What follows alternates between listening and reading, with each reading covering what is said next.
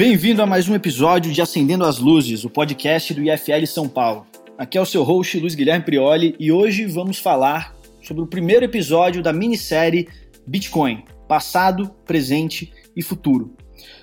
Para isso, nós trazemos três convidados aqui para o podcast para iniciar essa minissérie de três episódios.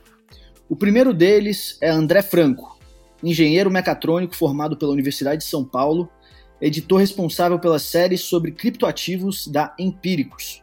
Vive em busca das próximas oportunidades nesse meio para multiplicar o patrimônio de seus assinantes. Também temos João Paulo Oliveira, JP, Sócio fundador e CEO da Nox Bitcoin, estudou futurismo na Singularity University e tecnologia financeira no MIT. Em 2019, fez especialização em algoritmos de trade. Dá aula sobre criptomoedas desde 2014 e foi um dos primeiros sócios da Foxbit, passando pela XP Investimentos com a estruturação de produtos financeiros focados em criptomoedas. Também temos Tomás Arruda Botelho, associado e atual diretor de eventos do IFL São Paulo é formado em Relações Internacionais pela FAAP e University of Windsor. É entusiasta e empreendedor do setor de cripto. Gente, queria agradecer vocês pela presença. Eu acho que esse é um tema super relevante para a gente introduzir cada vez mais sobre o que são essas criptomoedas, o que é Bitcoin, algo que se vê em todos os cantos que, que se olha quando a gente está falando de novas tecnologias, de futuro. E eu queria fazer essa primeira pergunta aí para vocês, que é a seguinte: de onde veio esse tal de Bitcoin?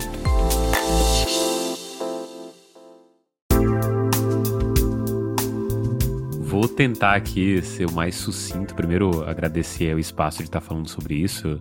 É, talvez a história do Bitcoin ela comece antes da história do Bitcoin, né? Quando a gente descobre o, o, acontece o Bitcoin, né? O Satoshi Nakamoto surge com o white paper, propõe a ideia de um dinheiro é, ponto a ponto, né, peer-to-peer, em que você não precisa de um intermediário, muita coisa naquele momento é, houve só uma curadoria sobre as tecnologias e de repente ele conseguiu juntar tudo aquilo e fez sentido, né? Mas é, essa discussão sobre um dinheiro da internet, ela já acontecia anteriormente e a gente teve várias tentativas que ou é, não eram descentralizadas o suficiente, ou seja, precisava de um intermédio, ou de fato não eram seguras o suficiente. Então, acho que o grande brilhantismo do Satoshi Nakamoto foi conseguir unir essas coisas e fazer com que uma espécie de dilema ali fosse resolvido no mercado cripto. Né? Então, acho que a, a, proposta inicial de dinheiro digital ponto a ponto foi estabelecida naquele momento, mas acho que se a gente considerar a evolução desse negócio, é, Bitcoin é, é, muito maior e trouxe muito mais inovações do que só um dinheiro digital, né? Então a ferramenta, naquele momento, a ideia era aquela, e depois o ser humano foi encontrando outras narrativas e outras até utilidades para aquilo, né? Eu comparo muito como se é, a gente tivesse descoberto o fogo e no primeiro momento tivesse usado é, para se defender dos animais, depois, sei lá, esquentar comida, depois é, talvez criar outras ferramentas. Então a gente ainda está nesse processo de descoberta e é isso que eu acho que é, me deixa mais empolgado com o que a gente pode ver na frente, né? O que, que as próximas pessoas que pegarem essa ferramenta podem inventar daqui em diante. Você falou três coisas ali que, para quem não é do cripto, o pessoal já deve estar tá pensando, cara, quem é esse tal de Satoshi Nakamoto? O que, que é um white paper? Boa e o que, que é dinheiro ponto a ponto. Porque a gente vive tanto no meio assim, cara, a gente ouve os negócios e a galera que nunca ouviu falar sobre isso vai falar: ah, esse cara tinha um papel em branco. e que história é essa, cara? Quem é esse Satoshi? Quando que ele escreveu esse tal de white paper? É, Satoshi Nakamoto foi a identidade da pessoa, uma pessoa anônima, por trás né, do Bitcoin, que é atribuída à criação do Bitcoin. Na verdade, o Satoshi foi quem conseguiu, pela primeira vez, criar tecnicamente, tá? tornar viável tecnicamente, através de algoritmos, um protocolo, né? uma tecnologia que permitisse uma moeda descentralizada que até então não sabia-se como seria possível tecnicamente, do ponto de vista de computação, de fazer. E foi o Satoshi Nakamoto que conseguiu a façanha tecnológica. Tá? Ele escreveu um artigo científico que é o que a gente chama de white paper, que continha as instruções de como é que você poderia fazer esse programa de computador. E aí o interessante é que cerca de 10 anos antes do Satoshi descrever esse conceito, o Milton Friedman, que é um, foi um prêmio Nobel de Economia, ele estava divagando, tem uma entrevista pública que é maravilhosa, a entrevista dele, uhum. e ele estava divagando sobre o potencial da internet de garantir liberdades e direitos civis, né, de empoderar as pessoas. E eu não, não, recordo agora se essa entrevista foi em 98 ou se foi em 99, uh, eh, o ano que ela foi gravada, mas o Milton Friedman ele falava que, olha, aí de modo geral, em resumo, a internet era uma invenção maravilhosa, um, que de forma geral ia dar mais liberdade, ia dar voz para as pessoas. Contudo, ele falava que, olha, ainda falta uma invenção na internet que em algum momento ela vai ser criada, certo? É uma forma de você levar dinheiro pro ponto, do ponto A para um ponto B, sem o ponto A conhecer B e sem B conhecer A. Então, Milton Friedman, que é essencialmente um economista com uma pegada muito forte de liberdade, imagino que parte da audiência do IFL conheça ele, apesar de não conhecer o Nakamoto. Tem alguém que conhece? É, ele é um cara que ele prega boa, boa parte das ideias liberais, né? Passaram por ele. E ele já sentia essa necessidade. E aí é curioso que muita gente não tem uh, não entende por que, é que Bitcoin existe, né? E, e, Milton Friedman, 10 anos antes, já tinha dor, já sabia que havia um problema claro que não tinha uma tecnologia para ser resolvida. Como é que eu consigo ter uma forma de dinheiro que eu sou o dono, que ela é digital e que eu consigo transmitir pelo mundo sem precisar depender, sem confiar em um terceiro que não necessariamente eu quero confiar, né? Confiar em terceiros é ótimo quando eu tenho a opção, quando eu tenho a liberdade. Mas quando eu tenho a obrigação, a dependência, deixa de ser um instrumento de libertação e acaba virando uma prisão. Muito bem falado, JP. Legal. Então é, é até interessante para, por exemplo, se o Tomás conseguir juntar esse, esse pensamento, né? Porque vocês falam que 10 anos antes já tinha, então o Bitcoin ele foi criado ali pelo 2008. Você consegue pontuar um pouco isso, Tomás?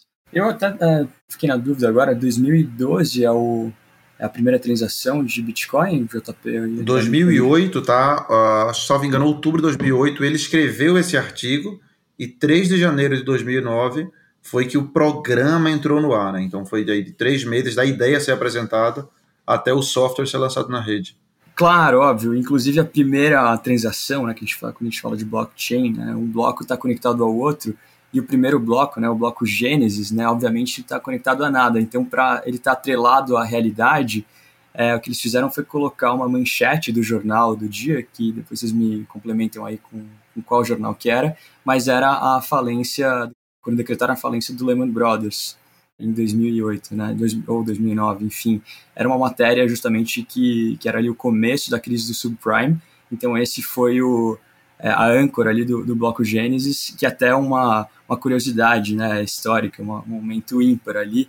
E acho que isso faz sentido, inclusive, para a gente relembrar a fala do, do JP em relação ao Friedman, porque o Friedman se inspirou em grande parte não só pela, pela questão de você ter uma moeda é, descentralizada que você consiga é, aí transferir ela nesse sistema peer-to-peer -peer, sem precisar do intermediário, globalmente, né, com muita pouca fricção, muita eficiência, diga-se de passagem, mas também é, nos estudos do Hayek, que é um pai do, do liberalismo também, é um pouco mais antigo, né, ele, enfim, para quem está tá nos ouvindo aí e, e, quer só lembrar um pouco, ele foi o, principal concorrente, né, é, durante os debates de Bretton Woods com o, o Keynes, uh, John Maynard Keynes, o Hayek ele tinha um paper também, né, sobre a desestatização do dinheiro, né, que talvez seja a, a razão assim até mais importante. Então, o que, que ele quer dizer com a desestatização do dinheiro? É que hoje a gente tem uma oferta monetária, né, baseada né, nos bancos centrais, que é completamente subjetiva. É, e óbvio que tem todo aquele papo de independência de banco central em relação ao governo, mas ainda assim é um ente arbitrário, né, que faz é, a, a, emissão de moeda é, de acordo com, enfim, é, com a sua cabeça, né? Sem uma regra clara e, e previsível.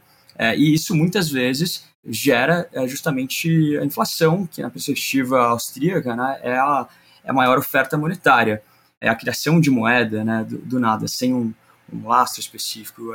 Então, o Bitcoin ele, ele traz essa inovação é, dele desestatizar o dinheiro no sentido é, monetário, de ele ter uma regra previsível, clara e confiável e que o que garante os usuários a preservação do, do capital no longo prazo. É, até quem, quem diga que ele é, ele é deflacionário por natureza, né? então ele, ele teria a tendência de apreciar, apreciar o valor é, em relação às moedas fiduciárias, justamente porque ele tem uma emissão controlada e previsível.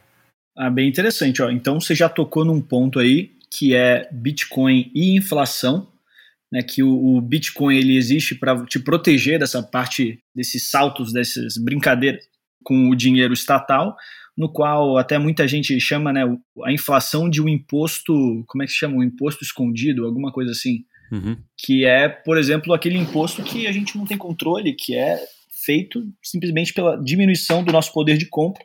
E o Bitcoin, por ele não ter é, que eu acho que é, é, legal a gente falar isso aqui, né? Por ele ter um, um, tamanho limitado, né, uma quantidade limitada de quantas bitcoins estarão em existência, você não consegue imprimir mais bitcoins. Você não pode criar mais bitcoins, a não ser que tenha um hard fork, uma coisa doida que mude isso.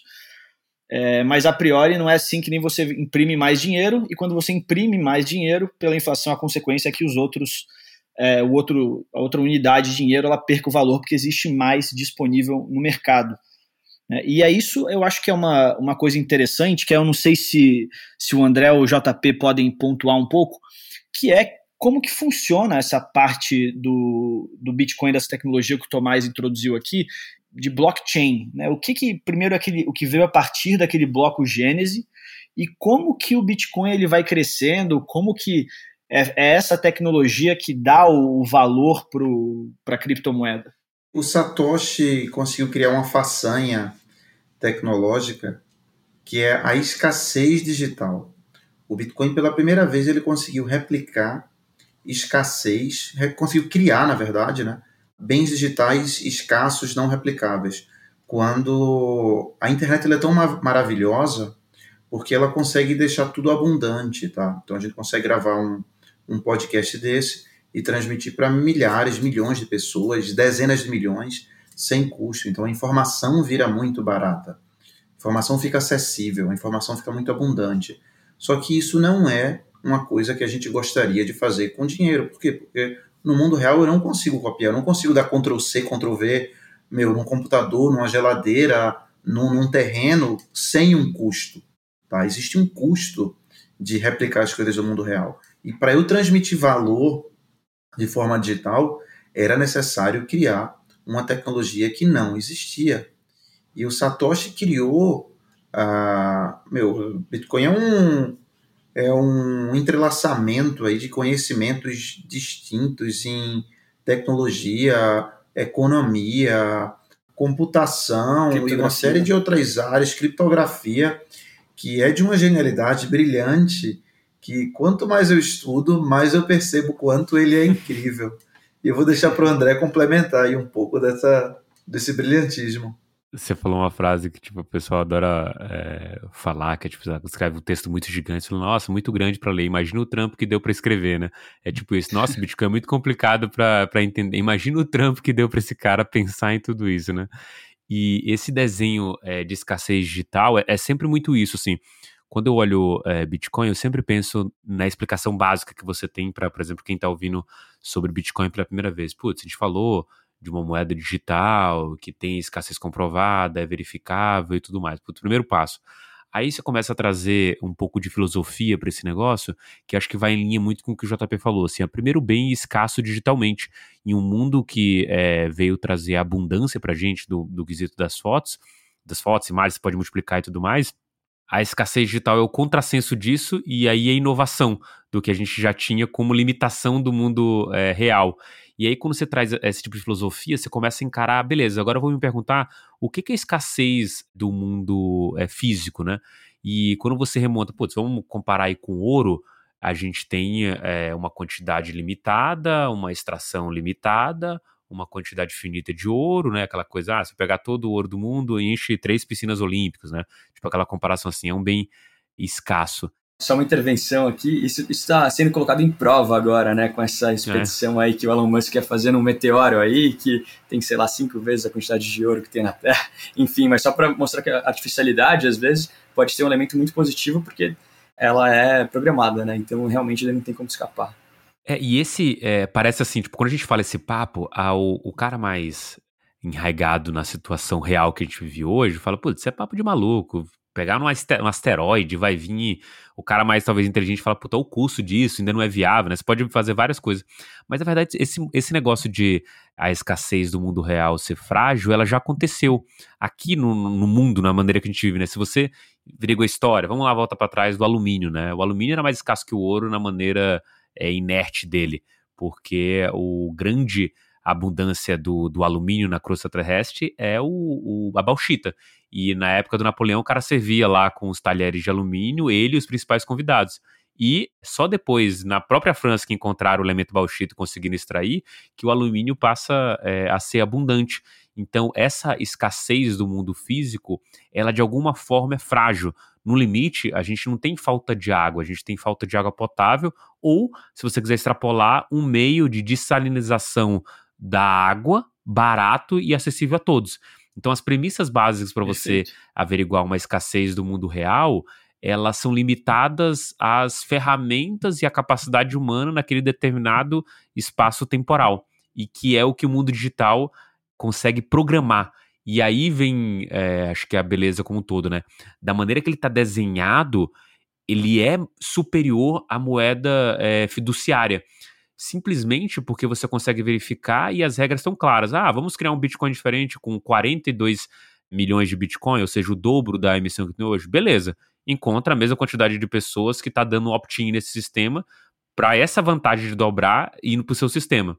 Que seria essa ideia do fork, né? essa bifurcação, essa criação de novo protocolo uhum. com um melhoramento.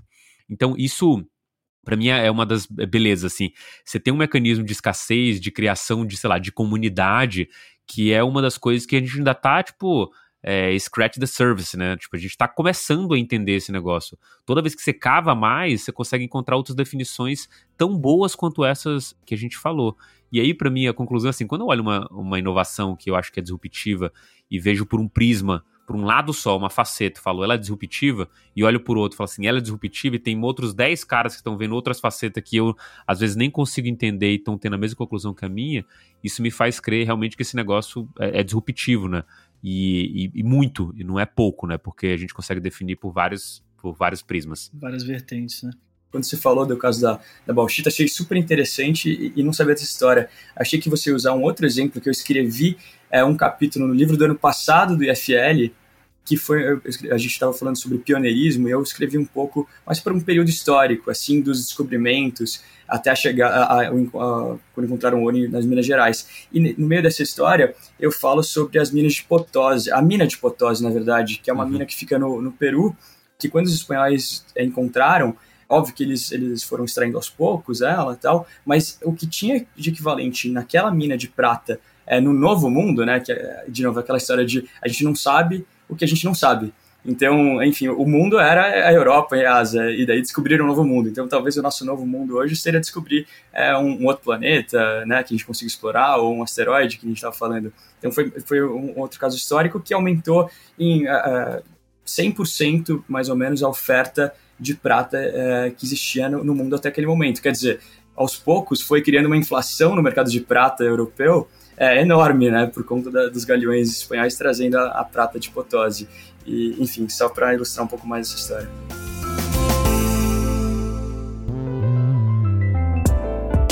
Muito bem, muito bem, porque o, o, JP, né, ele trouxe esse conceito aí de escassez digital e até trazendo esses outros autores é, austríacos que você citou, Tomás, né? Qual que é a característica de algo que é dinheiro? Né? O que, que você precisa ter para ter um dinheiro? Para algo para ser dinheiro, precisa ser algo escasso, precisa ser algo contável e precisa ser algo transferível.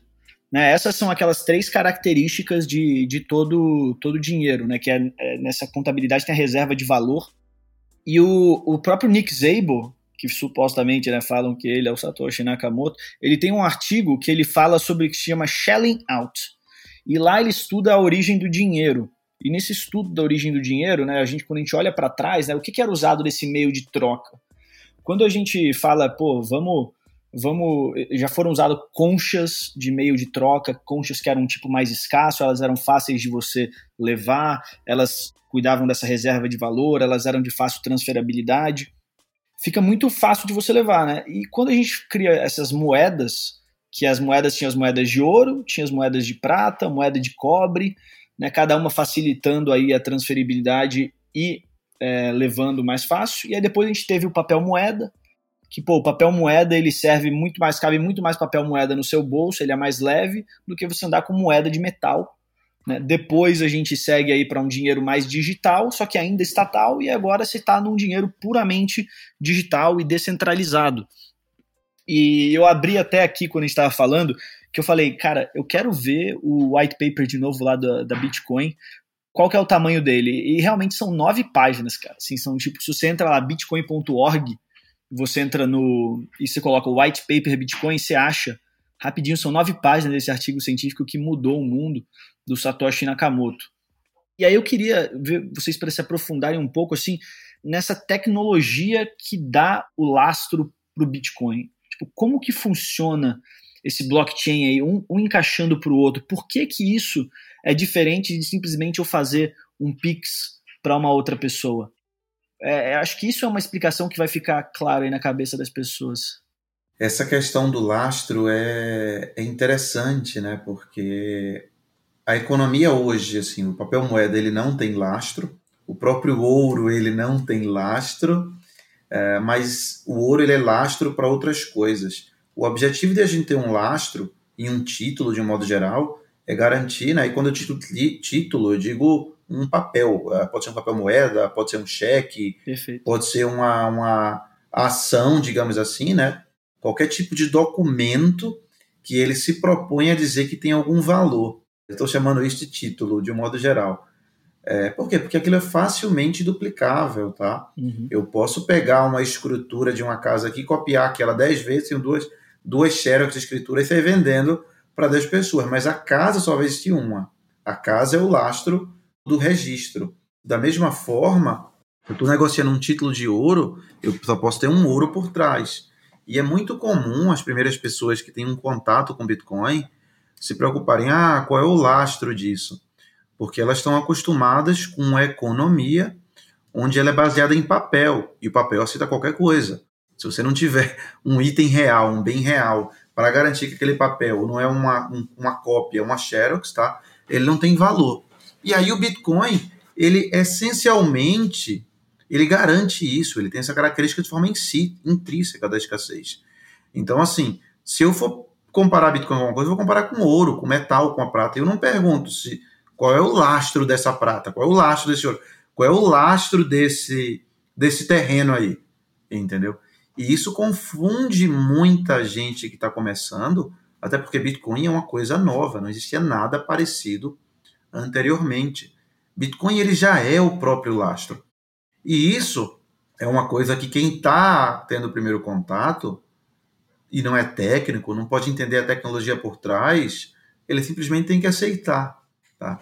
Claro que para quem é técnico, quem é tecnologia, ele consegue verificar, ele consegue ver que isso que eu estou falando, ele de fato acontece tecnologicamente. Tanto que um dos lemas que se tinha no começo da comunidade de criptomoeda era justamente o, o, o Don't Trust, Verify, tá? Porque pela primeira vez, né, você tinha um sistema que você não precisava confiar em ninguém, você poderia verificar qualquer coisa. E aí, só para fechar, essa estrutura tecnológica que Satoshi criou de blocos, né? Por isso que deu-se o nome da tecnologia subjacente, né? A tecnologia por, por debaixo do Bitcoin de blockchain.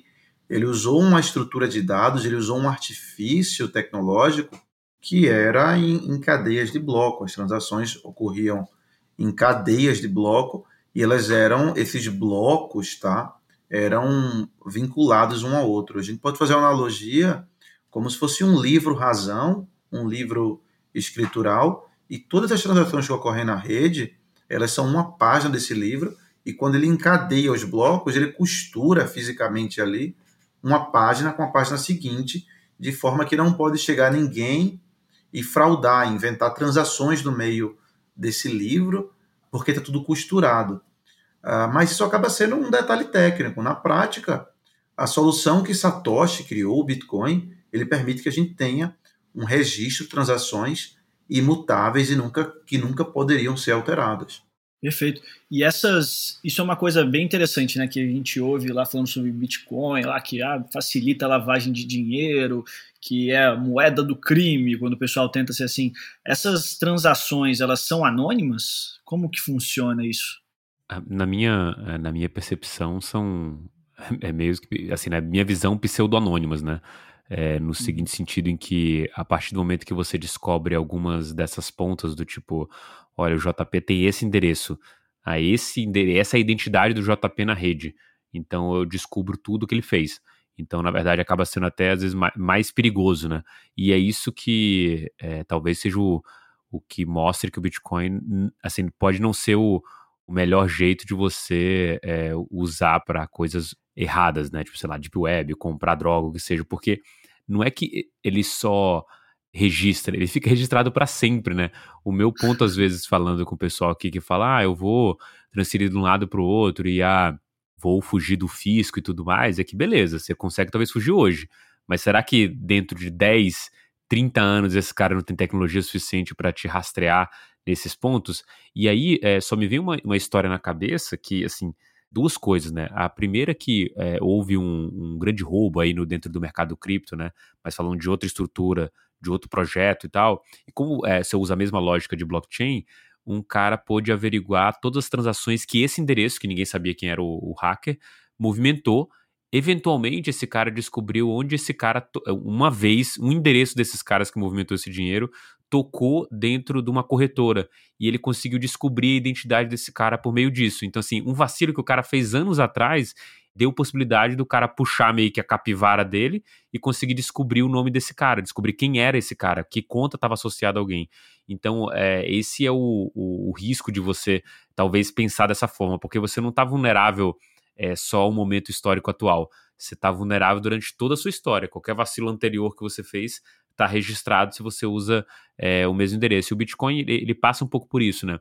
É, inclusive essas ferramentas que a gente chama de blockchain forense, né, que são empresas que simplesmente averiguam todo o blockchain e vê é, para onde está se transitando dinheiro, se está tocando o um endereço sabidamente de dark web, eles falam que assim menos de 1% das transações hoje de Bitcoin é, acontecem e tocam meios ilícitos, né, é, conhecidamente ilícitos. Então já foi muito maior anteriormente, mas ano retrasado era 2, depois caiu para 1, agora está menos de 1%.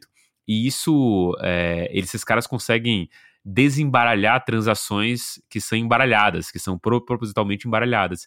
Então, assim, de novo, eu falo, a tecnologia hoje talvez permita que você, por algum motivo, consiga é, não ser rastreável. Mas, eventualmente, no futuro, a tecnologia pode evoluir e te rastrear. Então, eu, para mim, a visão é pseudonônimo. Se alguém sabe o seu endereço hoje, sabe toda a sua história e consegue fazer aferições claras sobre a movimentação de dinheiro que você fez. É, existem outras moedas né, que são mais anônimas, outros criptoativos, tipo a Monero, é, entre outras, que elas são completamente anônimas através do, de um sistema de chaves que eles têm. Uhum. Mas aí então, gente, vamos fazer assim, por exemplo, esse samba, aí vocês me dizem se eu estou errado. Você tem essas várias transações, essas transações são terminadas de tempos em tempos, são é, oficializadas no que a gente chama de blocos. Você consegue olhar para trás e ver tudo o que aconteceu naquele bloco, né, naquele bloco de tempo e quem que está oficializando essas transações. Porque isso que é uma coisa interessante aí sobre o, sobre o Bitcoin, porque Bitcoin não é só os usuários. Né? Bitcoin tem toda uma tecnologia por trás que não é só o algoritmo também. Você tem essas pessoas que estão oficializando, né? Até o Tomás, nosso miner aqui, é, acho que ele pode abordar um pouco isso sobre como que funciona esse tal de negócio de mineração de Bitcoin. Pô, você está criando novos Bitcoins e você está oficializando os negócios. Como que funciona essa parte? Olha, eu, apesar de estar tá empreendendo nessa área, é, junto com esses dois especialistas, eu fico um pouco acanhado aqui de falar é, desse tema, porque certamente eu vou passar por detalhes que eles vão abordar melhor. Então eu deixo para deixo o JP, vai. Explicar mineração é uma coisa que, que precisa de algum grau de abstração para conseguir explicar aqui em pouco tempo, tá? Então, mas a gente colocou numa bucha aí, indiretamente. então, ó, você tem cinco minutos para explicar mineração Ah, não, cinco minutos ouvintes. é bastante tempo. É. Cinco minutos é bastante tempo. Tá bom, então, então é, três. Vamos dificultar as coisas. É, essencialmente, o Bitcoin ele é uma rede centralizada, certo? Então, assim, você não tem nenhum ponto central que está controlando a rede. Por exemplo, cara, desculpa interromper, uma rede do quê? Uma rede de computadores. É uma rede uma global rede de, computadores. de computadores, certo? Assim como a internet. Só que a internet é uma rede que ela transaciona dados replicáveis. Entendeu? O objetivo da rede do, do Satoshi, em última instância, foi simplesmente criar uma espécie de internet onde cada informação que está nessa internet, que a gente chama de blockchain, ela é única. E aí ele criou uma arquitetura por trás, e um elemento dessa arquitetura é o que a gente chama de mineradores, certo? E o que é que os mineradores fazem? Os mineradores, eles garantem a validade e a legitimidade de todas as transações para registrar elas e aceitar. Então, olha, basicamente o que o Satoshi criou, o papel dos mineradores, é impedir, por exemplo, que haja um problema conhecido como gasto duplo. O gasto duplo é eu pegar a mesma moeda ou mesmo dinheiro e entregar para duas pessoas, o que poderia ocorrer num cheque, por exemplo, ou numa fraude num título qualquer, certo? Eu pegar um, um, um mesmo papel que tem um lastro por trás e entregar ele para duas vezes. E os, os mineradores garantem que você não consiga, né, a estrutura que o Satoshi criou garante que não tenha um gasto duplo. Como, mais ou menos? Existe um problema computacional que vai requerer um esforço muito grande para ser resolvido, e você tem um mecanismo ali que o que metade das redes, tá, o que é que metade do poder computacional das redes falar que é verdade, é o que a rede vai aceitar como verdade. Então, para eu conseguir fraudar esse sistema, eu precisaria ter um, uma capacidade computacional de mais da metade da rede do Bitcoin, o que é economicamente impraticável. Se eu pensar em poder computacional de grandes empresas como Google, como Microsoft, por exemplo, daria uma pequena fração do poder computacional da rede Bitcoin. Então, fraudar essa rede, fraudar essa tecnologia é teoricamente possível, mas economicamente impraticável. Então, tipo assim, eu gastaria muito mais recursos financeiros, muito mais recursos computacionais, que é uma forma de dinheiro, do que o, o, o passível de ser hackeado. E essa é a característica principal da descentralização, certo? É essa, essa é a parte da mágica que Satoshi criou, usando um mecanismo de incentivo, tá? Um mecanismo muito inteligente de teoria de jogos que garante que ninguém não garante do ponto de vista teórico, mas ele garante do ponto de vista prático, tá? Na prática é impossível hackear o Bitcoin, porque é economicamente inviável, economicamente proibitivo. Entendi. Então, tentar fazer um outro resumão disso, é uma rede de vários computadores, você tem vários computadorzinhos, né? Tanto que antigamente as pessoas usavam a própria máquina delas para minerar a cripto, só que aí foi se profissionalizando tanto que existem galpões e galpões com vários computadores rodando ali aquele código, aquele algoritmo que está lá no white paper, para ir validando os blocos de tempos em tempos, né, de minutos em minutos, para o Bitcoin oficializar as transações. Esses mineradores né, que estão emprestando esse poder computacional para a rede, para deixar ela mais segura, né, em última instância, né, é, pela, pela, e estão concorrendo entre si para ter a honra é, de escrever o próximo bloco ou de validar o próximo bloco, de certa forma, é, eles são remunerados de, de, duas formas. Isso é dentro. A gente está falando aqui da arquitetura do Bitcoin, tá, pessoal? Que é o que a gente chama de da prova de trabalho, proof of work.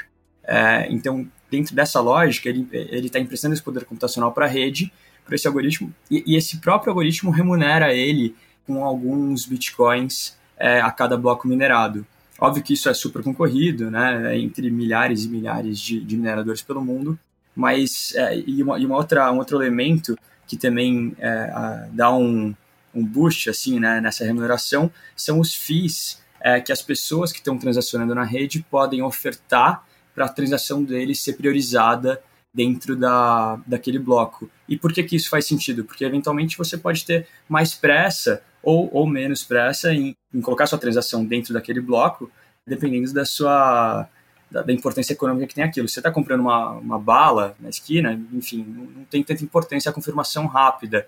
Mas se você está fazendo uma transação multimilionária, enfim, de uma, de uma coisa mais sólida, talvez faça sentido você pagar ali um. Vendendo uma casa em Bitcoin.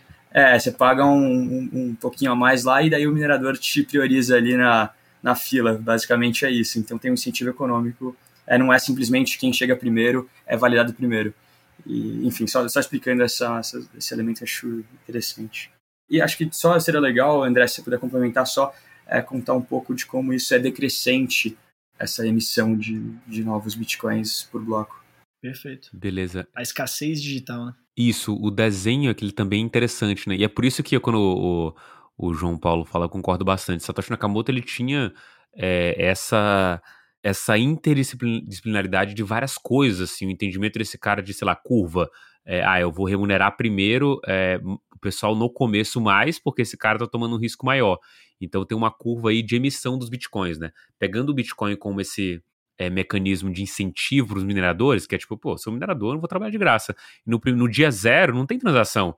Então, como que você remunera esse cara? Como que incentiva esse cara a ligar a máquina dele e rodar esse tal protocolo que você está fazendo? Pô, vou te remunerar aqui nessas moedinhas digitais. Então, a cada 10 minutos eu vou distribuir 50 bitcoins para quem validar esse bloco. E aí vocês entram uma concorrência. Quem achar, rodar o protocolo lá, achar o próximo bloco, eu remunero esse cara.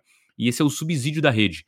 E ela é uma remuneração decrescente. E aí, qual que é o desenho desse cara? É do tipo: olha, eu vou é, subsidiar a rede no primeiro momento, depois de quatro anos, vou cortar esse subsídio pela metade. Depois de mais quatro anos, vou cortar o subsídio pela metade de novo e vou fazendo isso em série. O que, que se espera? Que a, o Bitcoin se aprecie de valor, naturalmente, e que também as taxas de transações aumentem ao longo do tempo, porque é, tanto a apreciação do preço do Bitcoin quanto a rede é, ganhar uma importância suficientemente boa para eu preferir transacionar um dinheiro dentro é, da rede do Bitcoin do que dentro de uma rede centralizada. E isso tem acontecido. Se você é, puxar o histórico da rentabilidade desse minerador, ela sofre, obviamente, nesse momento de queda, né, dessa, desse subsídio que cai pela metade, que é o que... De, having, que ele chama. Having, que o pessoal chama, ou como acho que eu já vi o, o Ray Nasser aqui no Brasil chamar de meiadinha do Bitcoin, né? Eu adoro esse nome aqui, a brasileirado, né? É a, me... meiadinha. a meiadinha do Bitcoin. Meiadinha é sensacional, nunca tinha é, o, o Ray, inclusive, é, junto com o Rudapellini, sócios, inclusive, talvez as duas maiores referências de mineração é, brasileiros, obviamente. Sim, e, o, e ele fala dessa meiadinha, assim, esse mecanismo é interessantíssimo porque meio que subsidia quem tomou o risco no primeiro momento e também faz um desenho que seja é, uma inflação programada e que, obviamente, é, você necessite ou historicamente precisou de um preço do Bitcoin subindo é, para isso. E todas as métricas apontam para essa continuação de tendência, né? Então, é, esse desenho é, é, de novo, que prova que ou duas coisas, o Satoshi Nakamoto era um gênio ou era mais de uma pessoa, né? Porque é muito bizarro pensar que eh, tá tão bem montado que há 10 anos é, funciona sem interrupção e por mais que as pessoas é, tenham é, colocado dúvidas e tudo mais, ainda é o principal criptoativo desse mercado e não, eu não vejo ele acabando nos próximos anos. e é legal falar também que é nessas minerações que são criados os novos bitcoins. Né? E aí eles vão criando, e aí você vai, depois de, desses quatro anos que você falou, você cria metade do que você criava por, por bloco, uhum. e aí depois você cria outra metade, outra metade, e vai chegar num valor máximo de criptoativos. Eu não sei se a gente já chegou, já chegamos, né, em 2021, nos 21 milhões de, de bitcoins, ou ainda não chegamos? É, na verdade, vai, o último Bitcoin, o último Satoshi, né, que é a fração, a oitava fração é, do Bitcoin, né? Hoje a gente fala Bitcoin ainda, mas acho que muito provavelmente em alguns anos a gente não vai falar mais Bitcoin, a gente vai falar de Satoshis, porque Bitcoin vai ficar proibitivo. É, se já não está, né, de certa forma. Então, o último Bitcoin minerado, salvo engano, é 2.140, uma coisa assim, mas assim, a, a grande, percentualmente, é, a gente está chegando já num nível de uns 90%, é, salvo engano, nesse momento já dos Bitcoins minerados, é, até hoje. É, salvo engano, a gente tem próximo de 18 milhões e meio, entre 18 uhum. milhões e meio e 19, de um total de 21 milhões de máximo. Né? Entendi. É, então estamos quase no limite ali dos bitcoins e depois disso vão parar de ser remunerados através de novos bitcoins, e ser remunerados através de taxas, mas a, a rede toda ela continua. E o legal que o Tomás ele, ele abordou aí é o seguinte: o Bitcoin, que daqueles negócios que eu falei de contabilidade, transferibilidade, você não precisa dar uma moeda de ouro para a pessoa pagar, você não precisa dar um Bitcoin inteiro. Você pode dar 0,0000000 tantos Bitcoin, né? Que aí é a quebra do valor ali para você ir diminuindo as coisas. E essa transferabilidade, né, que facilita muito, obviamente, qualquer transação do, do meio digital.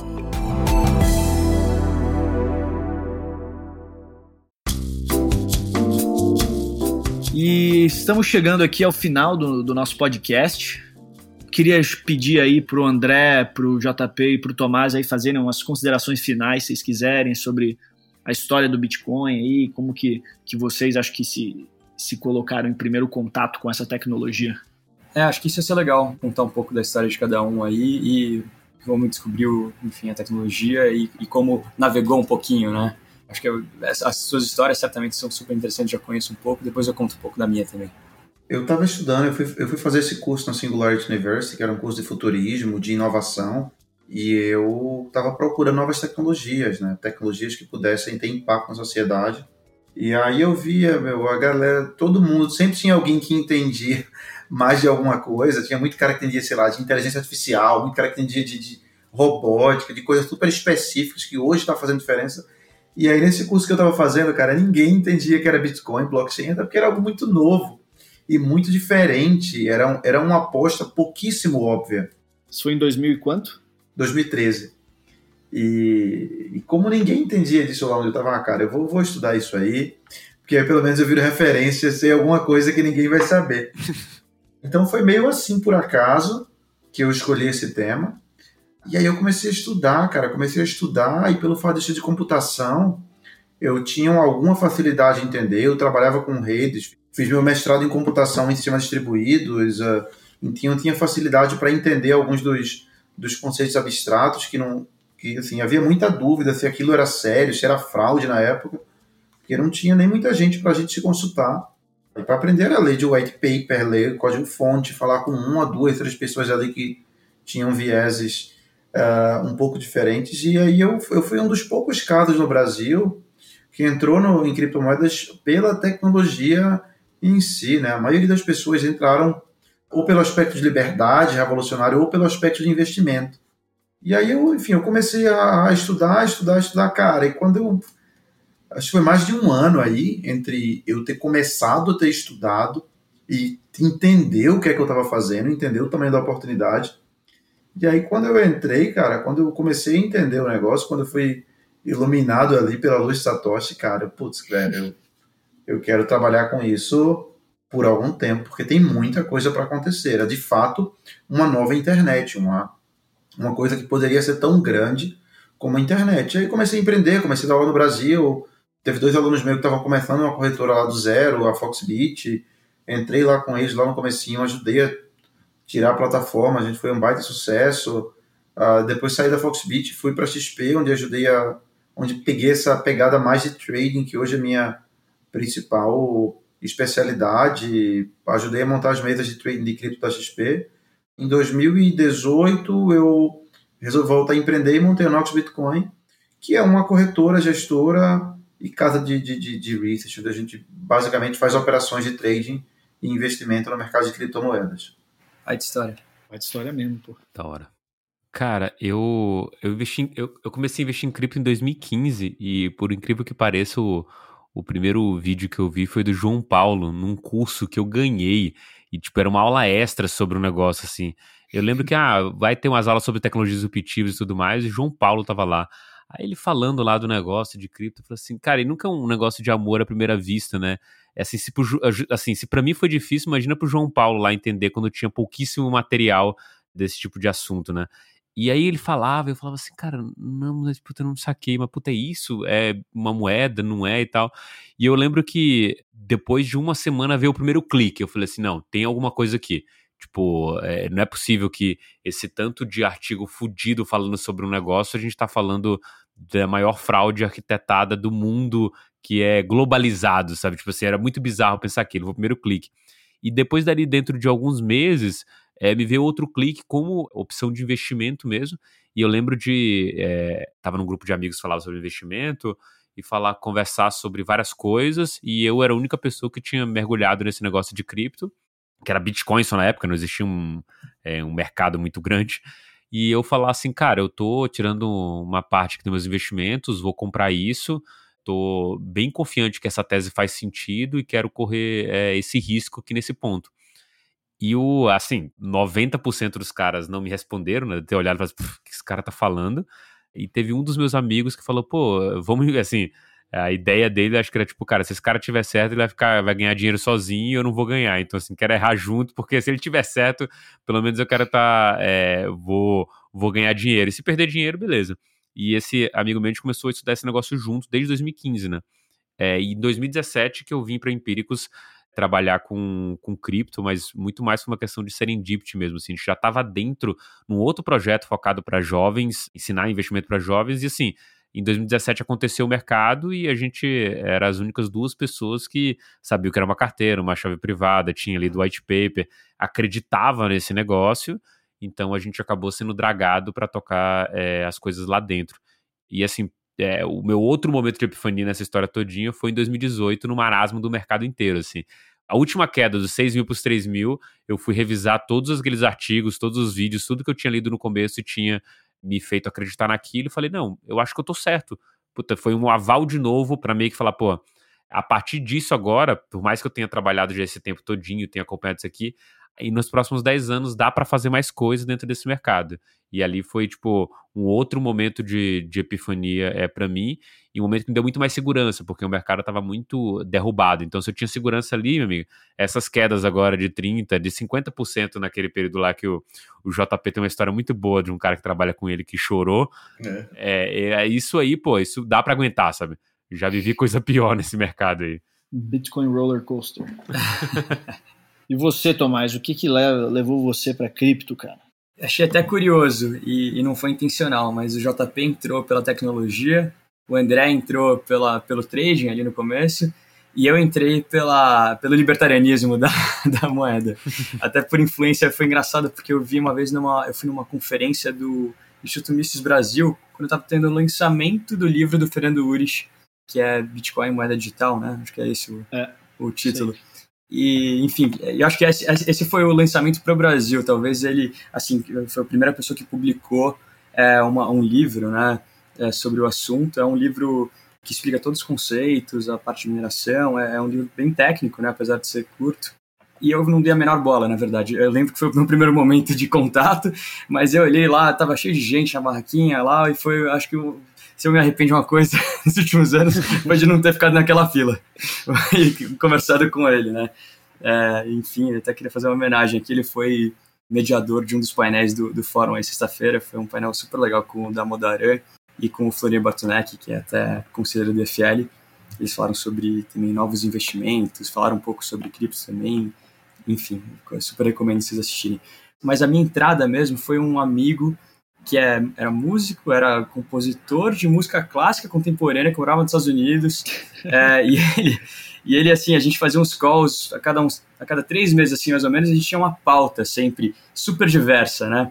E ele também, é, um, uma dessas vezes, ele trouxe essa pauta de cripto, eu falei ali uns 10 minutinhos, e no final das contas não dei bola. Mas na outra conversa, quando ele veio para o Brasil, eu falei, não, é, ele insistiu tanto, eu falei, não, então peraí, vamos dar atenção. E daí eu entendi o potencial todo da, do mercado, ele era completamente apaixonado pela, pelo assunto. Então, assim, naturalmente, e até por osmose, estando perto dele ali, eu absorvi, entendi daí essa questão também mais libertária, que foi o que mais me chamou a atenção, né? Eu era bem ligado, enfim, sou até hoje, né, a, a causa liberal. E, enfim, aí, aí é o que o pessoal chama do rabbit hole, né? Você, você vai, quando você cai lá, você acaba indo muito mais fundo e muito mais longe que você. Tomou a red pill e não tem mais volta. É, exatamente. É a red pill que você cai dentro do rabbit hole, né? Red pill do, do, da Matrix. E, e enfim, estou aí até hoje, super entusiasta. Acredito que possivelmente vai ser a nova base monetária mundial, vai ser baseada em Bitcoin. Então, não sou, não me diria um maximalista, mas se isso não é maximalista, né? Acho que, é difícil de. Eu acho legal que você citou o Uris, porque o Uris foi meu primeiro contato com cripto também, né? Lá em 2016, quando eu voltei para o Brasil, lá da Bentley, e eu vim aqui empreender, eu, eu cofundei também o Insperliber, e no Insperliber a gente levou a primeira palestra sobre criptomoedas no Insper, que foi com o Fernando Uris. Ele tinha acabado de lançar esse livro que você falou, Bitcoin, moeda na área digital, e aí o legal foi que a gente levou isso em 2016, e aí em 2017 todo mundo começou a falar de cripto, assim, pá, porque deu aquele, aquela bomba, né? Uhum. E aí, pô, aí que ficou famoso, tudo, tudo começou a pegar. A minha família também não entendia, né? Todo mundo aqui é do mercado financeiro e, e não conheciam. Agora todo mundo tem cripto também. Então, assim, todo mundo entrou nesse para colocar o pezinho depois, para ver. Aí todo mundo aprendendo a lidar com as altas e baixas desse mercado. É muito é muito interessante mesmo ver como que começa, né? Mas começou comigo também, Tomás. É, acho que até pelo fato de a gente estar no IFL com a parte mais ideológica do, do negócio e pô, como que funciona isso, desestatização de dinheiro? Caraca, olha, o Milton Friedman já falava isso lá atrás, olha o Hayek escrevendo é. isso aí, o Hayek antes dele, ele morreu sem nem nunca ter visto algo parecido com criptomoeda em existência. E eu me lembro que na época estava todo mundo falando de ICO, ICO, ICO. E como é um mercado novo, né, muito tecnológico, pô, a coisa que mais tem é a gente passando a perna fazendo aqueles ICOs que sumia depois, aquelas pirâmides. então isso aí existe em qualquer mercado uhum. que está solidificando, sobre qualquer coisa, ainda mais uma coisa difícil como, como criptomoedas. Então é sempre bom né, encontrar algum lugar que tenha conhecimento, que alguma pessoa que você confie mesmo, essas autoridades, para te ajudarem a entender melhor antes de você sair colocando seu dinheiro né, numa hard wallet, depois perde a hard wallet, pô, e aí, cara, como que você, que você cuida disso? Então é, é importante ter cautela nisso aí e saber de quem você vai ouvir. Bom, então vou fazer o chamado nossos convidados aqui, ambos, é, André e, e, JP, têm amplo conhecimento e, e estruturas para ajudarem aí quem está começando no setor. Exatamente. Boa. Onde que Valeu. os nossos ouvintes podem encontrar vocês, hein? Qual que é o Instagram que vocês usam? Qual que é o Twitter? JPS Oliveira, pode me seguir lá, tá? Estou produzindo conteúdo quase que diário sobre o mercado. Tenho algumas teses de investimento para onde é que o mercado está indo, que eu compartilho. Algumas dele, principalmente de games, né? Acho que o André compartilha também. Uhum. Apostado muito na união aí em duas coisas. No mercado de finanças centralizadas, que eu entendo como é o próximo passo da internet, que é o Bitcoin, e outro mercado paralelo que é o mercado de a união do mercado de games com criptomoedas. São minhas novas paixões. E você, André, onde você pode ser encontrado além do Instagram da Empíricos? Sou encontrado no meu Instagram mesmo, é o Cripto André Franco, é só procurar lá, cripto em inglês, né, com Y. E eu produzo também conteúdo quase que diariamente sobre o mercado, tenho me envolvido bastante com a, com a tese de games, sou ultra bullish nesse negócio a partir de agora. E, gente, se você não segue ainda o IFL São Paulo, entra no Instagram, IFLSP, ou no nosso site iflsp.org. Aqui a gente acompanha, se vocês acompanharem aqui o Acendendo as Luzes, a gente posta todos os meses dois podcasts por mês, se não me engano. E agora essa minissérie, esse é apenas o primeiro capítulo que o André, o JP e o Tomás aqui vieram falar sobre o passado do Bitcoin. Agora, no próximo capítulo, no capítulo 2, a gente vai falar sobre o presente, para no capítulo 3 depois falar sobre o futuro, né? Qual que é o impacto que a gente começou a, a encostar aqui de, pô, se o Bitcoin ele é aceito mundialmente, como que seria, quais seriam os próximos passos, que nem o JP já pintou aqui, pô, games e sistema financeiro centralizado. Tá bom? Muito obrigado aí pela sua presença, por estar ouvindo a gente e até o próximo episódio.